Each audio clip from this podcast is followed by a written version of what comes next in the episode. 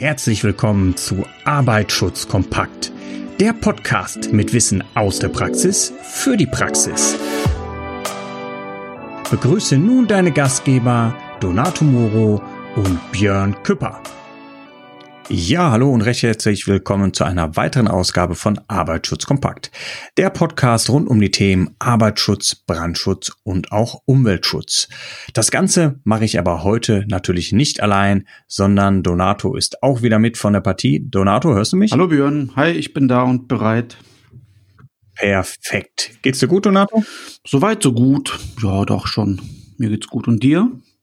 Ja, aktuell kann man nicht klagen. Wetter wird immer besser, aber ich habe mhm. festgestellt, schon boah, ganz schön trocken gewesen. Mhm. Ich war heute mal am Rhein spazieren mit dem Hund und habe festgestellt, also ich sag mal so vor knapp sechs Wochen war ich da, da hatten wir schon noch wahnsinnig hohes Hochwasser.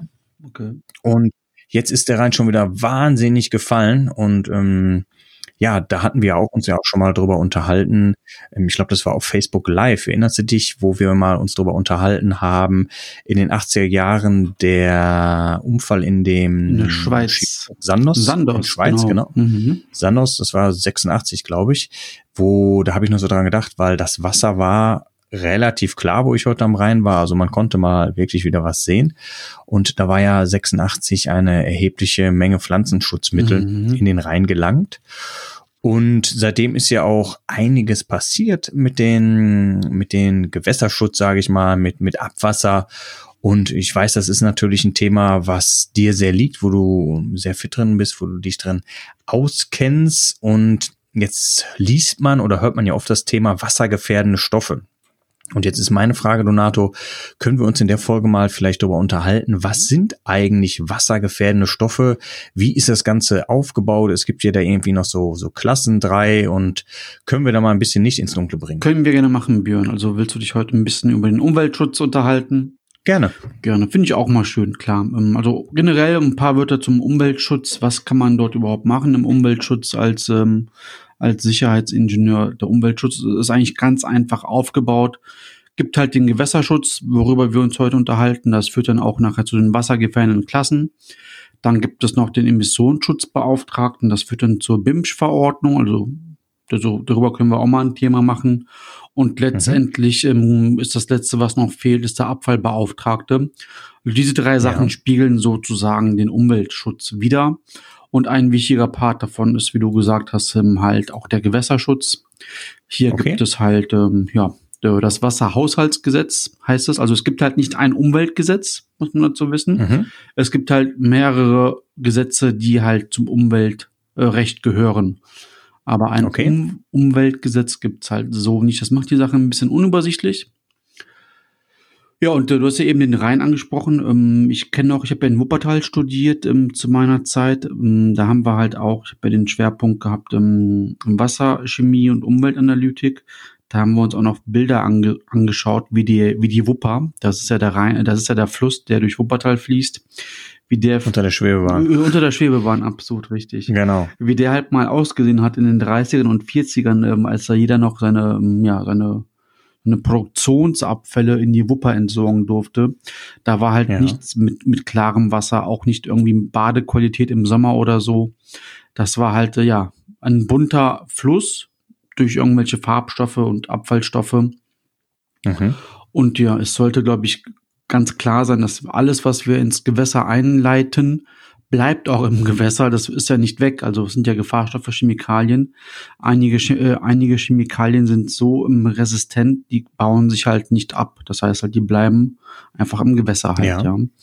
ja und ähm, okay. dann hat man halt mal gesagt, ja, okay, das ist nicht so schön halt, weil ähm, Wasser ist Leben. Also deswegen habe ich mal auch mich für den für den Schwerpunkt Wasserchemie entschieden. Also Wasser ist Leben. Ich wiederhole das nochmal. Ohne Wasser sollte, glaube ich, allen ganz klar sein. Ohne Wasser kommen wir halt ein paar Tage aus, aber nach drei, vier Tagen wird's kritisch. Und ähm, der Mensch, also ich zumindest, suche halt, wenn ich mal einen freien Tag habe und das Wetter ist besonders schön, dann suche ich ja auch die Nähe zu einem Gewässer. So bei mir mhm. da rein oder ein See halt. Deswegen ist, ist Wasser sollte für alle ein schützenswertes Gut sein.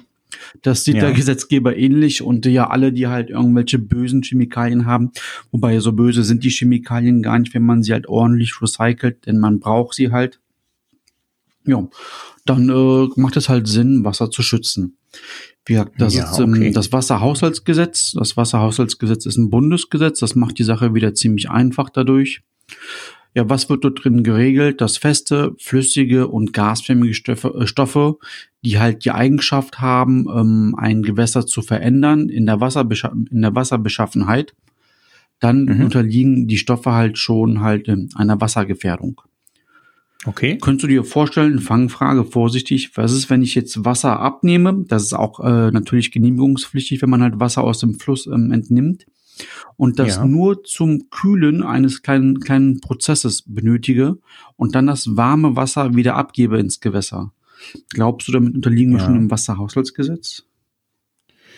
Ähm, also ich überlege gerade, wo findet man das Ganze? Also ich weiß, dass es natürlich auch viele Kraftwerke gerade am Rhein genau. gibt. Selbst bei uns mhm. gab es noch lange äh, eins oder auch eine Papierfabrik in Duisburg, wo das Wasser aus dem Rhein gezogen worden ist zum Kühlen. Mal so ein Gespür zu bekommen. Ähm, was heißt schon, was heißt Wasserbeschaffenheit ja. verändern? Ist die Temperatur also, ein relevanter Faktor?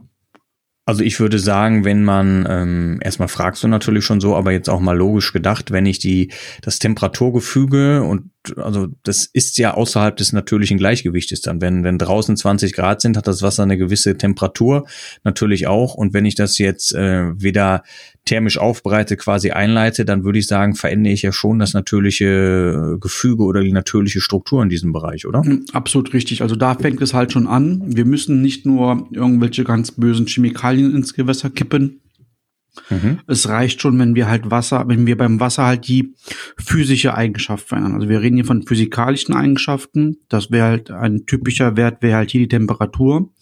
Und ähm, ja. ja, und chemische Eigenschaften wäre halt, wir geben halt irgendwas ins Wasser hinzu, was dort halt nicht hingehört. Mhm. Jetzt hat natürlich nicht jeder von uns ein Kraftwerk, was er direkt mhm. kühlen muss. Aber was sind jetzt, also wir haben gesagt, da gibt's das Gesetz, was schon greifen würde, wenn ich jetzt das Wasser zum, als Kühlmittel benutze. Aber was sind denn jetzt die sogenannten wassergefährdenden Stoffe, die ich vielleicht in meinem Betrieb habe, wo ich jetzt gar nicht so dran denken würde? Ich würde genau was erzählen um, zu der Verordnung des WHG. Okay. Das Wasserhaushaltsgesetz. Das heißt halt, ein Gesetz ist halt immer sehr unkonkret. Mm, mhm. Das heißt, wir müssten uns hier, um das verwenden zu können, müssen wir halt hier wieder eine Etage tiefer gehen. Ja. Weißt du, worauf, worauf ich hinaus möchte, wenn ich sage, wenn wir ein Gesetz haben und wir möchten eine Etage tiefer gehen? Du meinst jetzt auf irgendeine Konkretisierung, die es genau, dann in einer anderen Form gibt. Richtig, das ist halt hier. Früher war es die äh, W, die VWVWS. Das ja. war halt die Verwaltungsvorschrift für wassergefährdende Stoffe. Die gibt es aber seit ein paar Jährchen nicht mehr. Das war ein Bundesgesetz, das heißt, das wurde wieder in jedem Bundesland anders geregelt.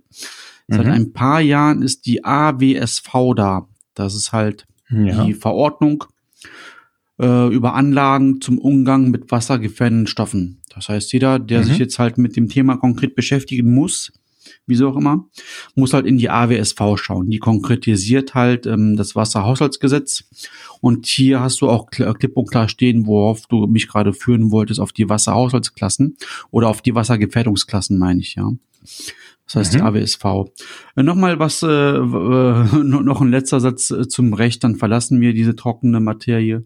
Es gibt ja Gesetze, Verordnungen und äh, Richtlinien, DIN-Normen.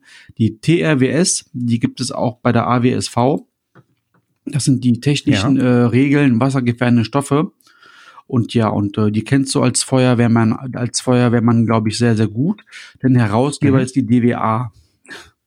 Ja. Also es äh, ist die Deutsche Vereinigung der Wasserwirtschaft, äh, Abwasser und Abfall. Ich weiß äh, zum Beispiel, wenn wir die Brandschutzkonzepte schreiben, gibt es ja auch eine Vorschrift von denen, wie wir die, na, wie heißt es, die hm, Hydrantendurchmesser und Wasserdurchfluss messen berechnen müssen. Mhm. Von denen kommt ja auch deren Arbeitsblatt. Gut, so viel ähm, ja. zum Aufbau. Ich musste mal gesagt werden, das ist nämlich auch besonders wichtig, damit die Zuhörer auch äh, ein, ja, eine Hilfe bekommen zur Selbsthilfe sozusagen. Mhm. Okay, das äh, habe ich jetzt soweit verstanden, was dahinter steckt. Ähm, jetzt die Fragestellung, was sind wassergefährdende Stoffe? Genau, wassergefährdende Stoffe finden wir ähm, ja, in der Verordnung zum Schutz des Grundwassers. Da mhm. heißt es halt, ähm, ja, das ist die Liste der gefährlichen Start Schadstoffe und Schadstoffgruppen. Das sind organ halogenhaltige Verbindungen. Also das heißt halt irgendwelche Halogenverbindungen. Da müsste man mal aufs Periodensystem der Elemente gucken. Ich habe jetzt auch keins da. Das ist die letzte, das ist die vorletzte Hauptgruppe, die Halogenide. Das ist die Gruppe von oben nach unten, bevor die Edelgase kommen. Alle organischen Verbindungen, die mit Halogeniden verbunden sind, sind halt ähm, ja. wassergefährdende Stoffe. Organische Phosphorverbindungen, ja, mhm. organische Zinnverbindungen, Cyanide, also alles, was halt mit Cyankali zusammenhängt. Cyankali kennen wir aus den James Bond-Filmen zum Beispiel. Ja. Äh, und also ansonsten halt alle Metalle und Metallverbindungen. Also das Typische, mhm. was wir so im Wasser haben, auch im natürlichen Wasser. Äh, bevor es halt also Quecksilber, Quecksilber Nickel, äh, Thallium, Blei, Cadmium, Arsen mhm. und natürlich alle anderen Arsenverbindungen. Das ist sozusagen so die einfache Gruppe. Ja. Dann kommen halt noch, äh, noch zwei weitere Gruppe, alle Kohlenstoffverbindungen, die persistent sind oder, ja, oder organisch äh, toxische Stoffe sind. Ist auch wieder mhm. schwierig zu greifen. Also Kohlenstoffverbindungen, ich weiß nicht, sagt dir das was? Ist das greifbar? Also, also ich kenne jetzt Kohlenwasserstoffe. Genau, die fallen mit, auch mit Kraftstoffen zum Beispiel. Kraftstoffe, ja. das typische Kohlenwasserstoff in der einfachsten Form wäre halt hier das Benzol, woraus die ganzen Benzin- oder Dieselsorten entstehen die fallen da auch drunter. Und ansonsten halt äh, sonstige Stoffe, die halt äh, Wasser gefährden können. Ja, mhm. Das kann man aber nachschauen, denn die Liste an Chemikalien ist natürlich super, super lang. Da gibt's vom Umweltbundesamt ähm, halt eine Suchmaschine für die Wassergefährdungsklassen. Da kann man einfach einen Stoff eintippen und dann erfährt man, ob dort eine Wassergefährdungsklasse vorliegt oder halt nicht. Gut. Ja, also ich habe es gerade schon mal aufgerufen. Das ist ja dieses Web Regoletto. Genau. Und ähm, das können wir vielleicht auch mal in die in die Beschreibung hier vom Podcast ja, machen. packen. Das ist die super Datenbank, äh, die dir sagt, ja, habe ich, also ist wassergefährdend oder ist nicht wassergefährdend. Ja, prima. Okay, jetzt machen wir es mal ganz praktisch. Ähm, ich kann jetzt mal hier, äh, wenn ich jetzt hier einfach mal was suche, hm, dann mal, steht hier genau. WGK suchen, genau. Stoffbezeichnung. Genau. Jetzt überlege ich mal, was könnte denn wir sind jetzt in einem normalen Betrieb. Was hätte ich denn jetzt in meinem normalen Betrieb vielleicht liegen? Es könnten vielleicht Kraftstoffe sein. Und ich überlege jetzt, wenn ich jetzt meine, ich habe vielleicht so einen Gartenlandschaftsbaubetrieb und da habe ich zum Betreiben der, der Kettensägen vielleicht irgend so ein, so ein Stoff, ich weiß nicht, ob man es jetzt direkt hier findet. Mhm. Das wäre Benzin würde ich jetzt vielleicht einfach mal Findest grob du, reinschreiben. Auf jeden Fall. ja, ich hätte jetzt Aspen, aber Benzin, doch, Benzin haben wir jetzt schon. Benzol, Kohlenwasserstofflösemittel, Benziner als Karzinogene, so, da habe ich eine Kennnummer, da gehe ich mal einfach drauf und guck mal, was der mir hier rausschmeißt. Ja, noch, noch bevor du auf die Kennnummer gehst, äh, siehst du ja hinten halt oder ganz, ganz rechts in der Datenbank WGK 321. Ja. Sollen wir da mal drauf kurz eingehen, bevor wir uns unterhalten, weiter unterhalten?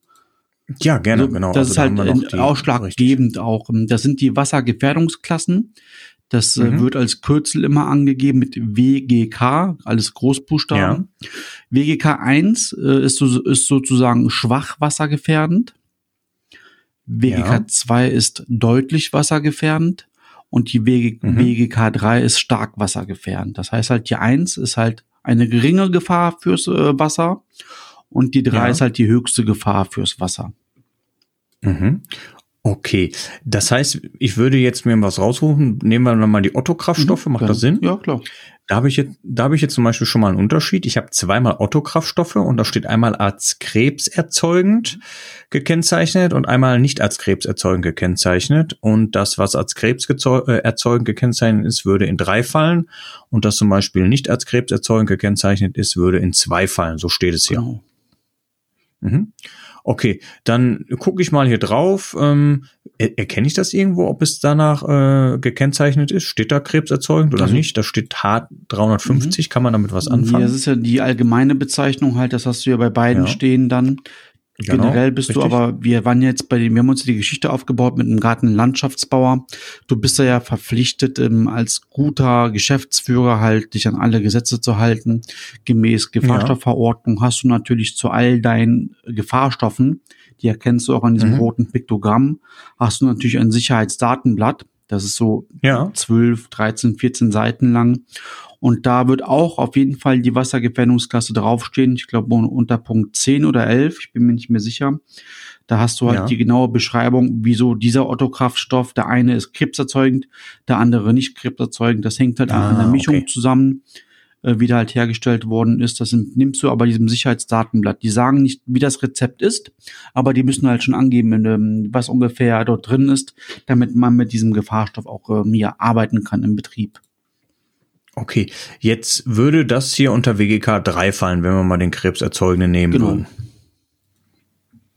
So, was, was muss ich jetzt beachten? Ähm, kann ich das jetzt irgendwie noch lagern? Wir können ja noch mal ein bisschen weiter ausholen. Ähm, was passiert denn jetzt, wenn ich das, ähm, im schlimmsten Fall würde jetzt eine Menge austreten, würde einfach bei mir auf den Hof versickern. Ist es jetzt bei, bei ein, zwei Litern egal? Ähm, Wird es ab 100 Liter spannend? Gute, was was muss Frage. ich da beachten? Es, sowas darf nicht vorkommen. Also es dürfen keine wassergefährdenden Stoffe deine Firma verlassen und auch nicht irgendwie, ja, also die dürfen schon, also ich fange mal so an.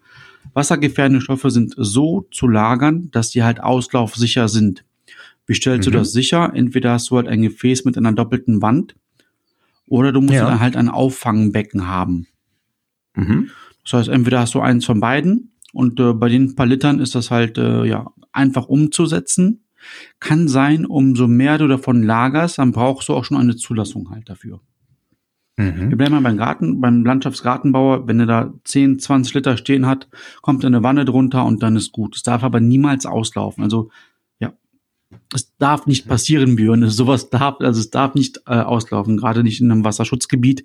Da würde man aber ja. auch keine Erlaubnis bekommen, äh, jemals sowas dort zu lagern. Mhm. Okay, jetzt ist es ja so, da können wir ja auch noch mal ganz kurz jetzt eben eine Brücke schlagen, weil wir haben ja gesagt, wir wollen den Brandschutz auch mal ein bisschen mit einbauen. Es gibt ja auch Situationen, da wird jetzt im schlimmsten Fall ein Betrieb anfangen zu brennen. Und äh, womit löscht die Feuerwehr am meisten, Donato? Am liebsten mit Wasser, ist halt kostengünstig und umweltverträglich, würde ich mal sagen. Genau, ist überall verfügbar. Und jetzt kannst du dir aber natürlich vorstellen, wenn in diesen Betrieben irgendwas gelagert wird und mit dem Löschwasser natürlich große Mengen Wasser eingebracht werden, das Wasser wird irgendwo rausfließen, würde auch mit dem Löschwasser natürlich jetzt eventuell deine wassergefährdenden Stoffe mit mhm. rauslaufen.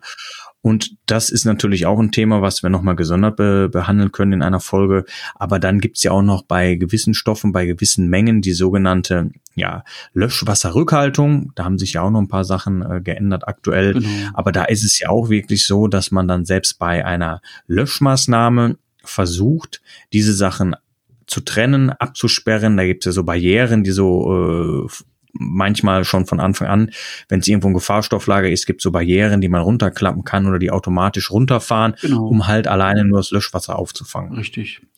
Ja, mhm. dazu kann ich auch nur sagen, es, es ist so einfach, es darf niemals passieren, dass selbst nach einem Brandereignis, wenn die Feuerwehr gelöscht hat, dass diese wassergefährdenden Stoffe mit dem ähm, Wasser mit dem oder mit dem Wasser, was, was, was als Löschmittel benutzt worden ist, in den Boden gelangen oder in ein Gewässer. Das darf nicht passieren. Mhm. Da okay. musst du halt vorher dich drum kümmern, dass du halt diesen Fall mit abdeckst. Ja, jetzt haben wir erstmal so ganz grob gesprochen, ganz am Anfang hast du Wasserhaushaltsgesetz hast du uns vorgestellt. Jetzt sind wir über die Wassergefährdungsklassen, über die drei Stück mal einmal durchgegangen, wo die Differenzen liegen. Wir haben mal diesen Gartenlandschaftsbaubetrieb genommen mit ein bisschen Ottokraftstoff, haben aber gesagt, wie man darauf zu achten hat, dass wirklich nichts austreten darf, ins Grundwasser gelangen darf, ins Erdreich gelangen darf, wie man das schützen kann. Ähm, wo finde ich jetzt gewisse vielleicht Vorschriften, wenn ich jetzt irgendwelche, ab wann gilt das denn für mich, Donato? Reicht das wirklich schon, wenn ich den, den 20 Liter äh, Otto-Kraftstoffkanister bei mir in der Firma habe? Muss ich mir da Gedanken über so eine Wassergefährdungsklasse machen? Ähm, wie, wie geht man denn da praktisch vor, auch im Bereich des Arbeitsschutzes? Ja, musst du. Also wenn du halt wassergefährdende Stoffe hast, dann hast du halt mhm. eine Vorrichtung halt ähm, vorzuhalten, damit, wenn es mal ausläuft oder mal auslaufen kann, dass das halt aufgefangen wird. Die Auffangwannen, das ist so, äh, also so ein sensibles Thema, dass die Auffangwannen sogar eine Zulassung brauchen ähm, von der DIBT. Also ich weiß gar nicht, ich, hab, ich benutze das Wort so oft, ohne zu wissen, was das heißt. Ich google das mal ganz kurz. Das Deutsche Institut für Bautechnik. Genau, das Deutsche Institut für Bautechnik. Genau, die brauchen halt eine Zulassung, ähm, dass die halt als Wasserauffangbehälter zugelassen sind. Und mhm. es gibt sogar ein, eine eigene Verordnung, wie halt diese Auffangwannen für wassergefährdende Stoffe gebaut werden müssen und sein müssen. Mhm. Okay. Ähm, das heißt, wassergefährdende Stoffe sind ja verdammt viele Stoffe. Wenn ich jetzt irgendwo auch als Arbeitsschützer tätig bin und ich weiß nicht, wenn irgendwo ich vielleicht eine Gefährdungsbeurteilung mit erstellen soll, äh, was dieser Stoff genau ist, macht es Sinn dann, dieses äh, Webregulator anzuschmeißen und mal zu schauen, wenn ich den Stoff da eingebe, was passiert?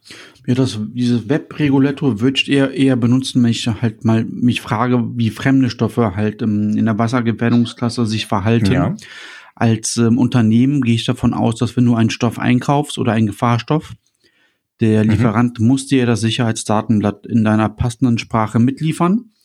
Und ja. du hast in jedem Sicherheitsdatenblatt hast du eine Sparte halt alleine mit dem ähm, mit der Wassergefährdungsklasse, wie sich das halt im Wasser verhält. Das ist ein fester Punkt mhm. in den Sicherheitsdatenblättern. Blättern. Ich gebe mal, ich okay, geb mal also ein SDS Autokraftstoff. Sorry Björn. Ja. Ja, ich meine, wir haben ja gesagt, wir, wir wollen es ja auch. Ich mach's äh, mal auf. Machen. Ich habe jetzt das Otto-Kraftstoff eingegeben, das Sicherheitsdatenblatt ist 50 Seiten. Ich gehe mal auf den passenden Abschnitt. Ja, ich bin ja. der Meinung, dass es 10, 11 oder 12 war. So, kleinen Moment. Ich bin jetzt bei Abschnitt 8.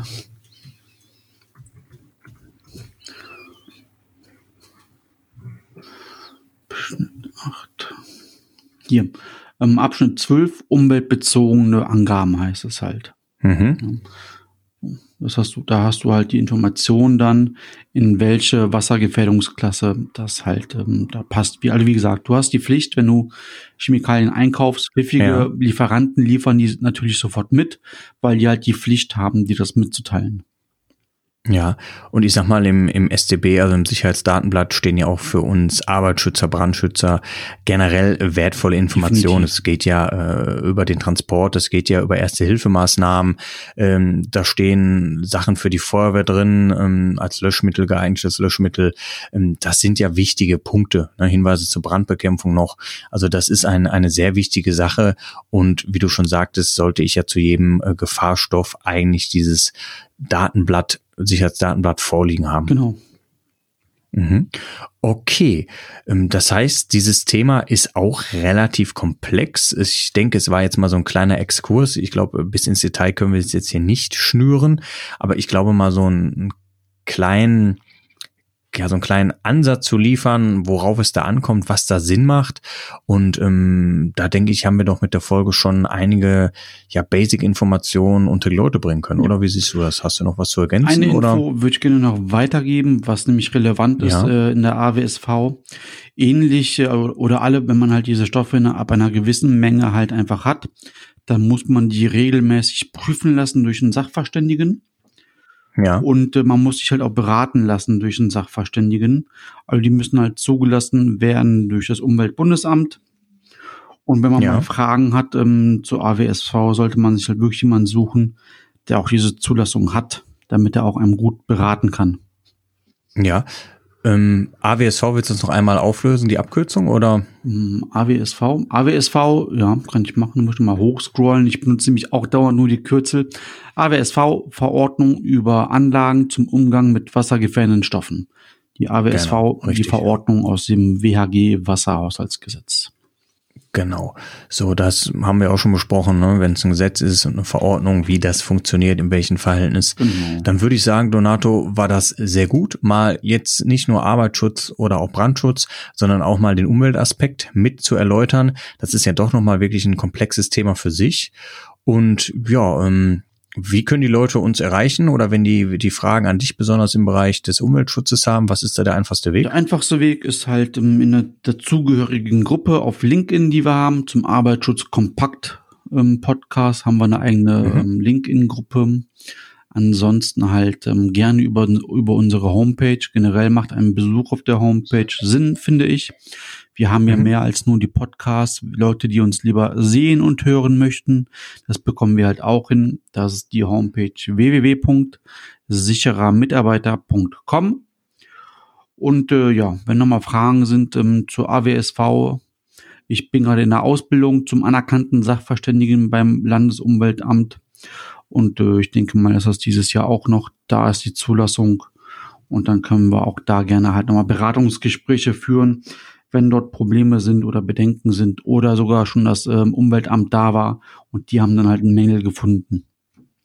Ja, ja, super, Donato. Sehr spannendes Thema, äh, sehr kompetent von deiner Seite und ich denke, äh, das ist nicht für alle zwangsläufig immer äh, hochpräsent das Thema, aber für den einen oder anderen oder mal ist es ja so, dass so Themen auf einmal morgen früh auf der Matte stehen, wo keiner mit gerechnet hat. Und dann wird dieses Thema aktuell. Und wenn man sich dann mal erinnern kann, dass man vielleicht in seinem Netzwerk äh, jemand hat, der sich da ziemlich gut mit auskennt mit dem Thema, dann denke ich, ist es ja auch für alle eine gute und gelungene Sache. Genau. Ja, Donato, dann danke ich dir auch vielmals für diese informative Folge.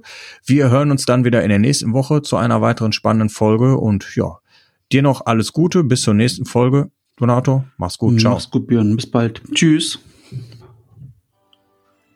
das war es auch schon wieder für heute bei Arbeitsschutz kompakt.